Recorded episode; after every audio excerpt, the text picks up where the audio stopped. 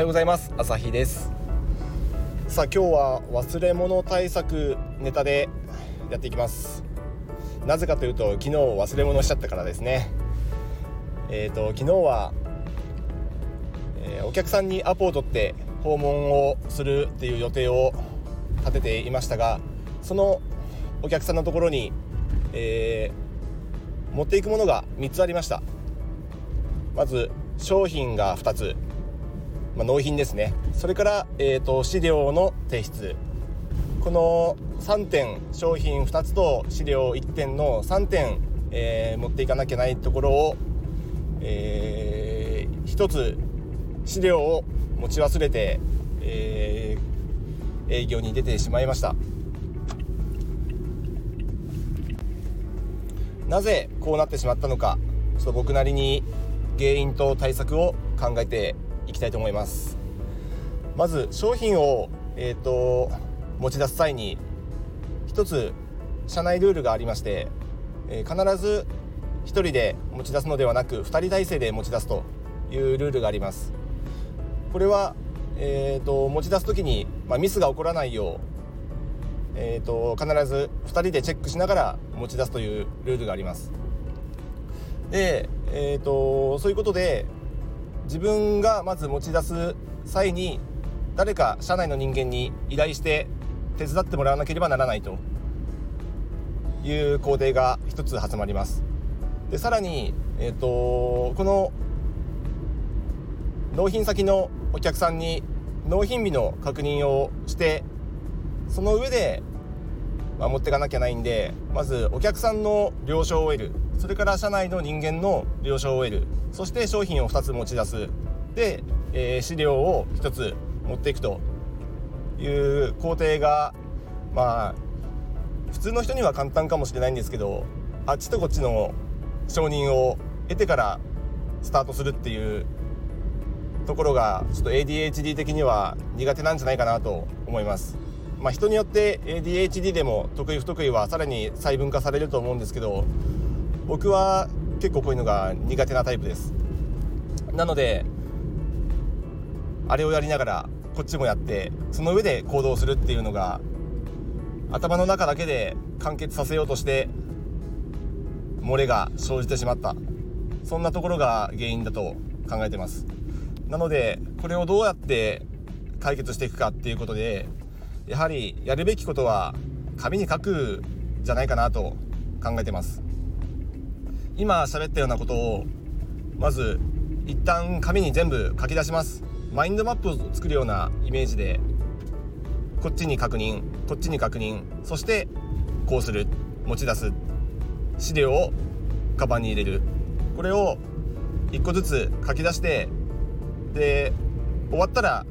チェックするなり線を引くなりして消し込む。そうやって一個一個自分がやるべき行動を書き出し消し込んでいくっていうのをたどっていけば抜けや漏れはなくなるはずなのでここを面倒くさがらずに1個ずつ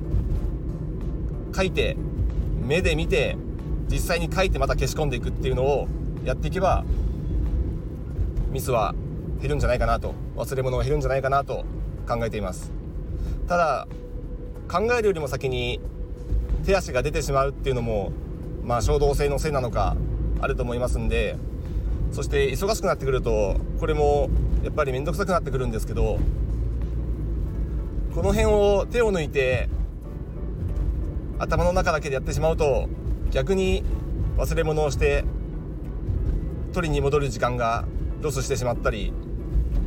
相手に迷惑をかけてしまったりっていうことが起こるので面倒くさがらずに1個ずつ書き出して1個ずつやっていく。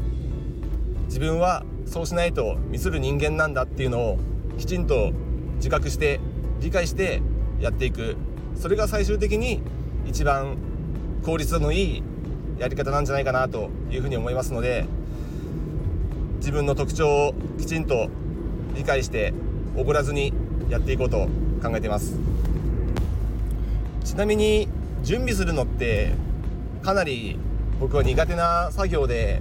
これ仕事中に限らずプライベートでも同じで例えば外泊する時とかえーと、数日分の服とそれから、えー、洗顔道具とか、まあ、洗面用具ですね。この辺を、まあ、バッグに入れるために、まあ、持ち物リストを作ってるんですけどリスト通りにすぐカバンに入れられないものってありますよね。例えばスマホの充電器、まあ、直前まで使うとしたらチェックリストに入っているもののすぐにカバンに入れられない。あと、まあ、整髪料とか化粧水だとかそれも直前まで使うとしたらそっちが終わってから入れるっていうのであえて保留にしておく。これをすると最後にチェックをしないで、え